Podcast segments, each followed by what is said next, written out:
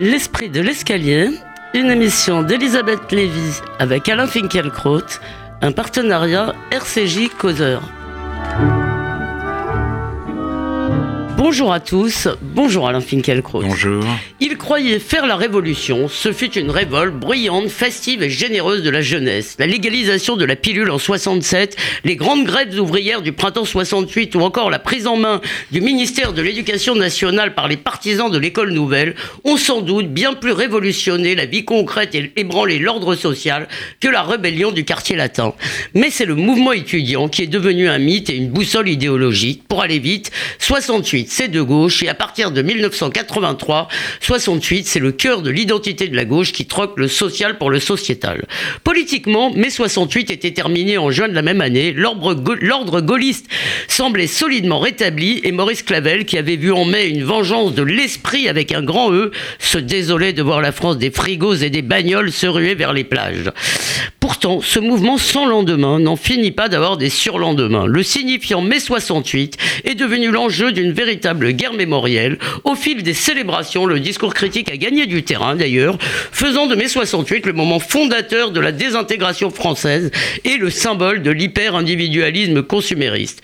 Aujourd'hui, Alain Finkielkraut, mai 68 a de la barbe et ses protagonistes obscurs ou célèbres entrent en maison de retraite quand celle-ci est toujours ouverte, malgré leur rêve d'adolescence éternelle.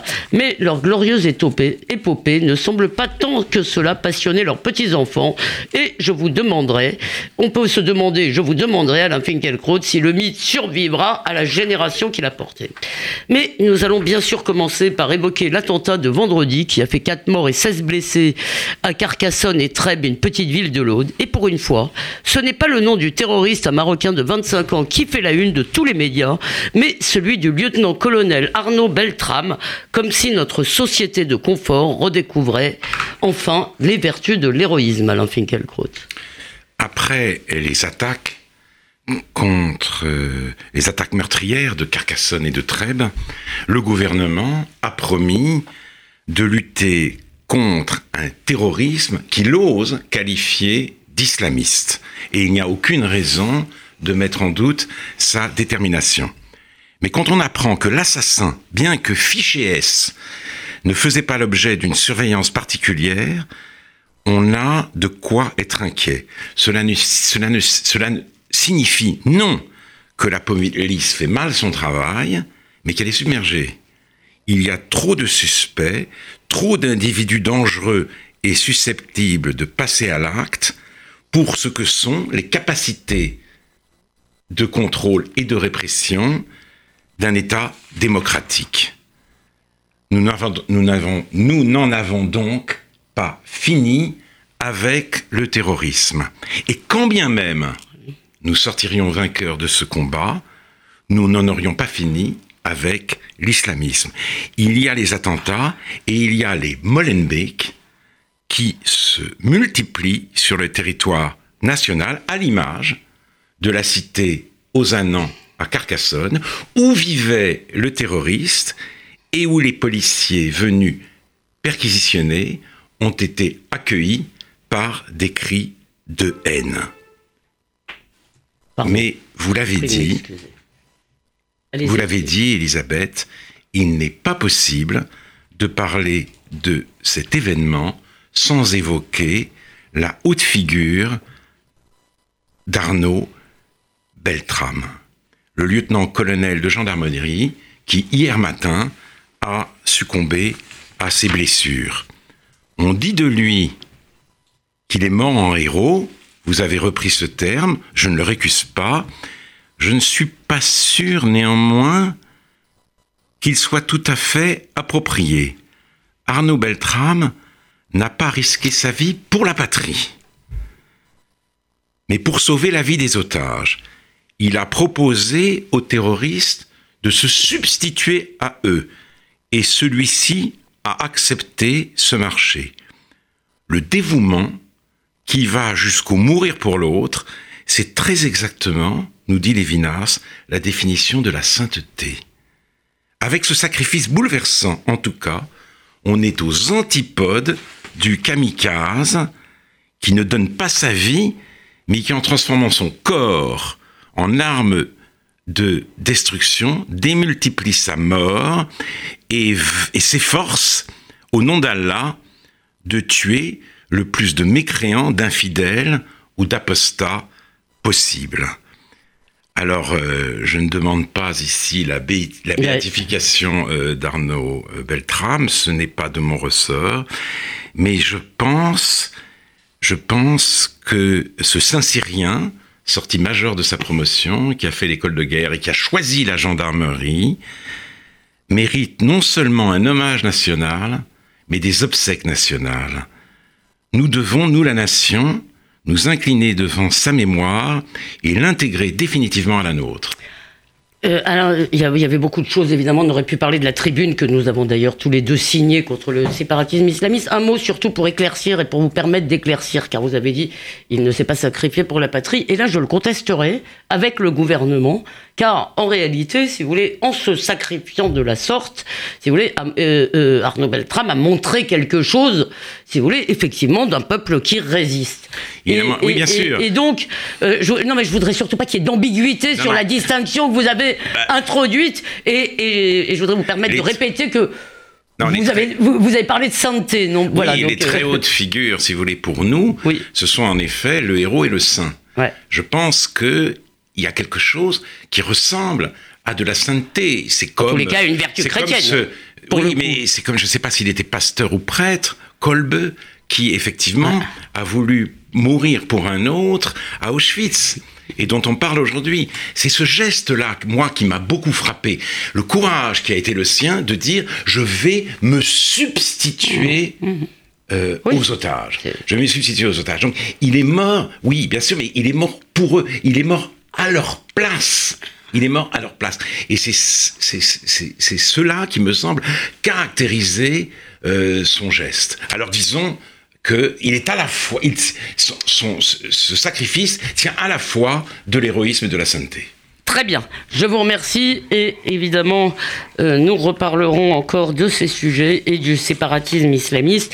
Mais euh, venons-en à mai 68 qui, je vous ai piqué votre expression sur Shalom Arshav, qui commence à avoir de la barbe. Alors euh, je voudrais savoir Alain Finkielkraut, de quoi allez-vous nous parler? De quoi parle-t-on quand on parle de mai 68 Alors, Parce qu'on emploie justement, juste, juste je vous dis, fais cette remarque, on emploie le même mot que pour l'Algérie on dit les événements, ce qui prouve qu'on ne sait pas très bien de quoi on cause. Oui. C'est tout à fait juste. Alors, je veux d'abord dire que... Vous n'allez pas répondre tout de suite, je sais. Non, non, mais je vais répondre bien sûr. Comme beaucoup de gens âgés aujourd'hui de 68 ans, j'ai fait, selon le verbe consacré, 68. Or, je n'étais pas euh, un, un leader, j'étais un fantassin, ou, pour reprendre votre expression, un protagoniste obscur, un étudiant parmi des milliers d'autres. Mais à ce titre, j'ai défilé, j'ai chanté faux, euh, les chants révolutionnaires avec une préférence marquée pour Bella Ciao. Eh j'ai participé à des AG. Vous avez crié CRSSS Non, je ne crois pas. J'espère que non. En tout cas, mais je vais en parler tout de suite. Je n'en tire en tout cas de tout cela ni gloire ni honte. Mais face à la déferlante commémorative qui nous submerge, je voudrais simplement qu'on rende à l'événement ou aux événements leur juste proportion. Un peu de modestie s'impose. On s'est poussé du col alors, et euh, je regrette qu'on recommence euh, aujourd'hui. Pour oublier que nous étions des enfants gâtés de l'histoire, nous avons, nous nous sommes racontés des histoires. Nous rêvions tout éveillé. Nous fantasmions un destin épique. CRSSS, candions-nous Alors, j'espère que je ne le scandais pas, mais... on ne saurait l'exclure. On ne saurait l'exclure. mais non nous ne sommes pas entrés en résistance. Nous n'avons pas pris le palais d'hiver. Nous n'avons pas, pas fait, fort heureusement, la révolution. Mai 68 n'a dévoré ni ses ennemis, ni ses enfants. Ce n'était pas une révolution. Alors c'est là que je C'était, et de cela on peut avoir la nostalgie, une interruption. Métro, boulot, dodo, la vie suivait son cours, et tout d'un coup, le temps a été suspendu. On a levé la tête, la, la parole a rempli l'espace dévolu au transport. J'en conserve un souvenir ému, et je reprends à mon compte cette phrase de Maurice Blanchot Quoi qu'en disent les détracteurs de mai, ce fut un beau moment lorsque chacun pouvait parler à l'autre, anonyme, impersonnel, homme parmi les hommes, accueilli sans autre justification que d'être un homme. C'était déjà la... Et je trouve toujours euh, beau des slogans comme parler avec vos, vos voisins, il faut discuter partout et avec tous, même si euh, j'aime également le silence et qu'on me laisse tranquille. C'est devenu un plus en plus parler avec vos voisins. Oui. Si vous voulez, les fêtes des voisins, c'est devenu très muré. Juste pour vous signaler un article de Paul Thibault qui paraîtra dans le prochain causeur et qui dit que la, votre, la caractéristique de votre génération, c'est que vous n'aviez pas fait de guerre. Et voilà. Voilà. Que quand vous dites que vous étiez les enfants gâtés, c'est-à-dire ils en voulaient à leur père qui, eux, avaient quand même fait la guerre. On n'en voulait pas à nos pères, mais il y avait comme une honte, c'est-à-dire. Et donc on a voulu combler la distance qui nous en séparait dire voilà. Ah, c'était votre guerre. C'était votre guerre. Nous aussi, nous pouvons, nous pouvons être des, des, résistants. Alors, je dis simplement que euh, oui, j'aime je, aussi qu'on me laisse tranquille. Et, euh, imaginer seulement les trains transformés en, en forum permanent, ce serait un cauchemar. Il n'en reste pas moins que cette, cette, cette effervescence avait quelque chose euh, euh, d'extraordinaire. Et vous ne l'avez pas retrouvé avec Nuit debout pourtant. Non, oui, voilà. Ben, voilà, il suffit de faire la comparaison. Euh, en effet, elle n'est pas en faveur de Nuit debout. Mais il est d'autres slogans qui me révulsent, d'autant plus aujourd'hui qu'ils ont été suivis des faits et que ces effets ont été dévastateurs. Je vous en cite quelques-uns. L'éducateur doit être lui-même éduqué. Professeur, vous nous faites vieillir. Ne dites plus monsieur le professeur, dites crève salope. Professeur, vous êtes aussi vieux que votre culture. Votre modernisme n'est que la modernisation de la police, la culture en miettes. En 68, les jeunes sont apparus en majesté sur la scène du monde et ils ont dénoncé avec force l'autorité comme une modalité de la domination. De 68 date la confusion du maître qui enseigne avec celui qui opprime. Dans la foulée de la grande révolte, Ricoeur, qui était à l'époque recteur ou président de, l'université de Nanterre, a reçu sur la tête le contenu d'une poubelle. Deux fois, semble-t-il. Et l'institution, au lieu de tirer la leçon de cette barbarie, a fait sien le contresens qui l'a rendu possible. Oubliant que, comme l'écrit Lévinas, l'extériorité du maître accomplit la liberté au lieu de la blesser, ou, pour le dire avec les mots de Hannah Arendt, que dans l'éducation, la responsabilité du monde prend la forme de l'autorité, l'école, c'est 68 ardisé pour le plus grand malheur des enfants et des adolescents. De ce que la philosophie des Lumières nous a appris à considérer comme le propre de l'homme, penser et agir par soi-même, elle a fait non plus le fruit d'une maturation, mais une propriété naturelle et même native. Dès lors, les enfants et les jeunes sont devenus les acteurs de leur propre éducation. Et l'autorisation a succédé à l'autorité. Pour la pédagogie issue de 68, l'enseignement ne doit plus être l'enseignant pardon, ne doit plus être le représentant du pouvoir au sein de l'institution, il doit faire en sorte que les élèves s'expriment. Aussi en est-on venu à donner la parole avant de donner la langue. Résultat, les héritiers de 68 euh, ne parlent plus sans maltraiter leur idiome. Oui, vous avez, euh, euh, vous avez raison. Simplement, j'attire votre attention sur un autre excellent article qui va paraître de Barbara Lefebvre, qui montre elle très bien comment, dans le fond, si vous voulez, cette question à l'école, 68, si vous voulez, entérine des choses qui étaient déjà là et qui étaient déjà là dans les tuyaux administratifs, en quelque sorte. L'école nouvelle, elle montre la généalogie de tout ça. C'est passionnant. Mais tout de même, Alain Finkielkraut, j'entends bien, là, vous êtes dans la partie un peu réquisitoire. mais euh, euh, sur cette question de l'autorité, je comprends ce que vous dites sur l'école, mais est-ce que vous voudriez sérieusement, sincèrement, revenir sur tous les plans, le plan de la famille, les plans de l'entreprise, euh, des relations sociales, disons, à ce qui prévalait, disons, qui était probablement beaucoup plus vertical avant 68 Peut-être pas.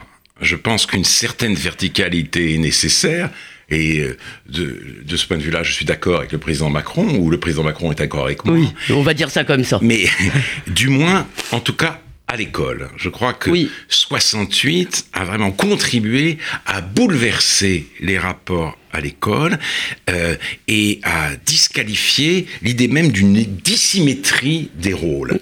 Et, euh, cela, nous avons beaucoup de mal à nous remettre. Je ne veux pas faire un réquisitoire. Je vous ai dit tout à l'heure, il y a quelque chose dans l'interruption de 68 que, que, que, que, je trouve magnifique.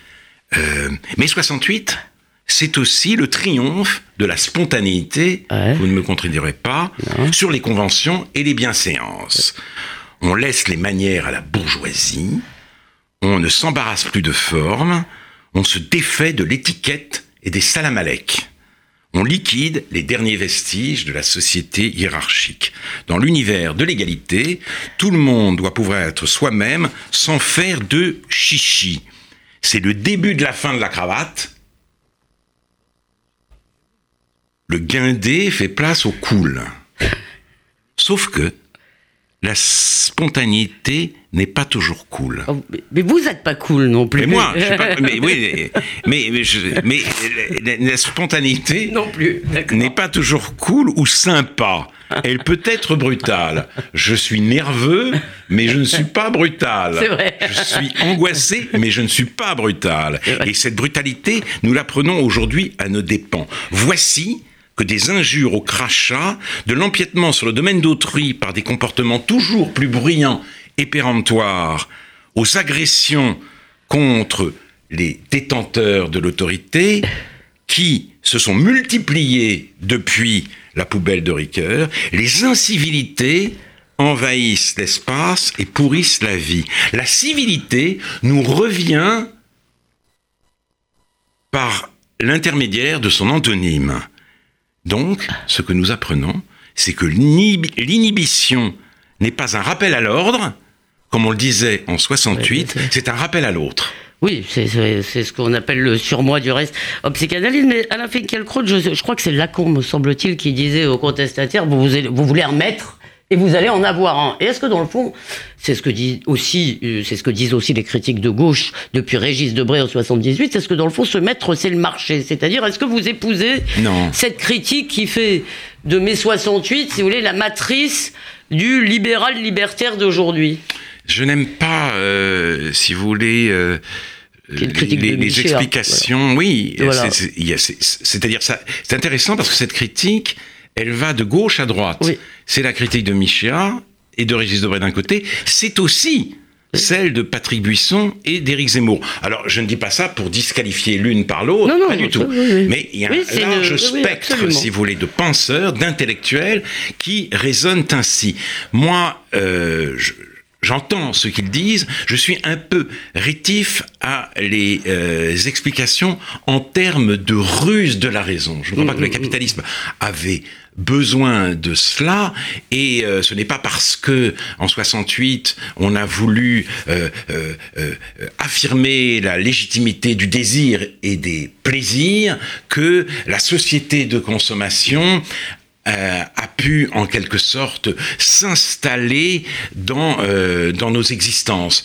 Et, sur, et sur les droits? Sur l'extension des droits, euh, sur, sur la société des droits, ça oui, telle que nous la vivons aujourd'hui. Ça, je suis tout à fait d'accord. Oui, c'est-à-dire que nous, nous avons assisté à partir de cette date à ce qu'on pourrait appeler un emballement des droits de l'homme. Mm, mm. Et ça, je crois que ça remonte en effet à 68. il faut lire le dernier livre de Manon là-dessus, ah qui est absolument formidable. Voilà, allez-y.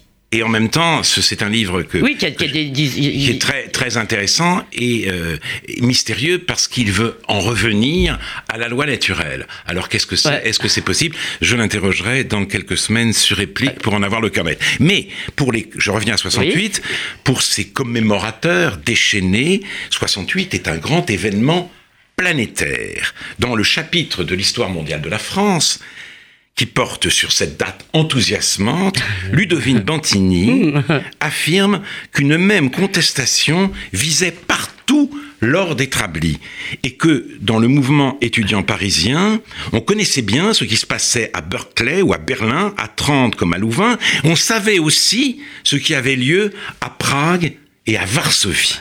Eh bien, c'est faux. On ne savait pas, on projetait.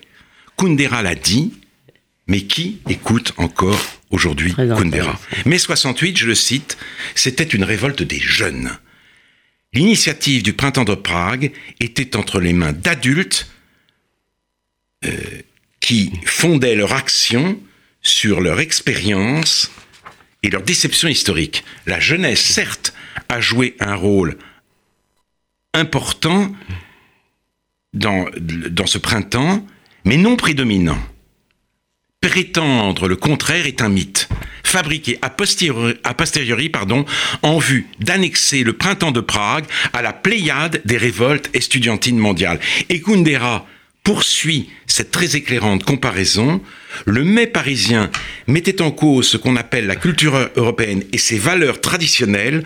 Le printemps de Prague, c'était une défense passionnée de la tradition culturelle européenne, dans son sens le plus large et le plus tolérant du terme, la défense autant du christianisme que de l'art moderne, tous deux pareillement niés par le pouvoir. Le mot même de tradition hérissait les 68 arts et même les faisait éclater de rire. Cours, camarade, le vieux monde est derrière toi, disait-il. L'anti-élitisme a commencé alors sa fulgurante carrière. La notion même de culture était contestée au nom de l'équivalence des goûts, des pratiques et des discours. Le pas était ainsi franchi de la grande proclamation émancipatrice Tous les hommes sont égaux à l'affirmation nihiliste Tout est égal.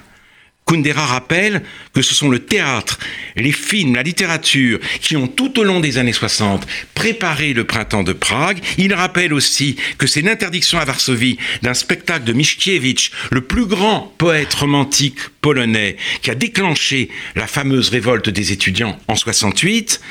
Et il rappelle enfin que ce mariage heureux de la culture et de la vie, de la création et du peuple, a marqué euh, toutes les révoltes centre-européennes d'une euh, inestimable, d'une inimitable beauté, dont, dit-il, nous qui les avons vécues, restons envoûtés. Alors ces révoltes, nous ne les avons pas vécues. Mais à l'occasion du cinquantenaire, nous aurions pu les commémorer et recueillir leur sens, en tirer les leçons. Tel n'a pas été le cas.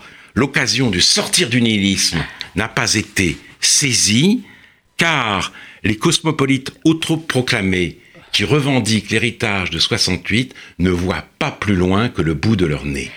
Oui, et qu'ils sont aussi, vous l'avez dit, des liquidateurs d'un certain héritage, bien qu'il y eut eu euh, dans euh, les forces agissantes à ce moment-là, je viens de le redécouvrir en lisant un livre qui s'appelle L'univers contestationnaire, livre que je trouve magnifique, et, il y avait beaucoup de chrétiens, y compris des évêques, qui étaient, disons, à la pointe du mouvement en quelque sorte. Donc euh, oui, c'était des chrétiens, c'était des chrétiens, mais c'était déjà un peu la théologie de la, libération, et ça préparerait le tournant humanitaire du christianisme, aujourd'hui euh, euh, critiqué, regretté notamment par Alain Besançon.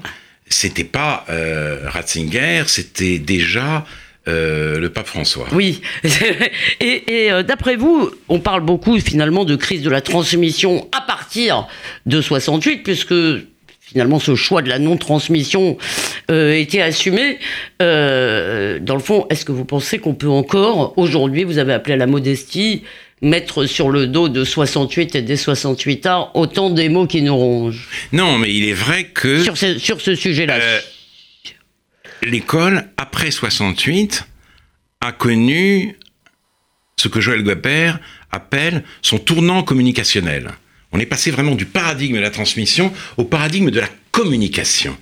Et euh, alors, peut-être que cela serait arrivé sans les événements, mais ceux-ci, si vous voulez, ont donné une aura contestataire, quasi révolutionnaire à euh, un, tel infléchissement.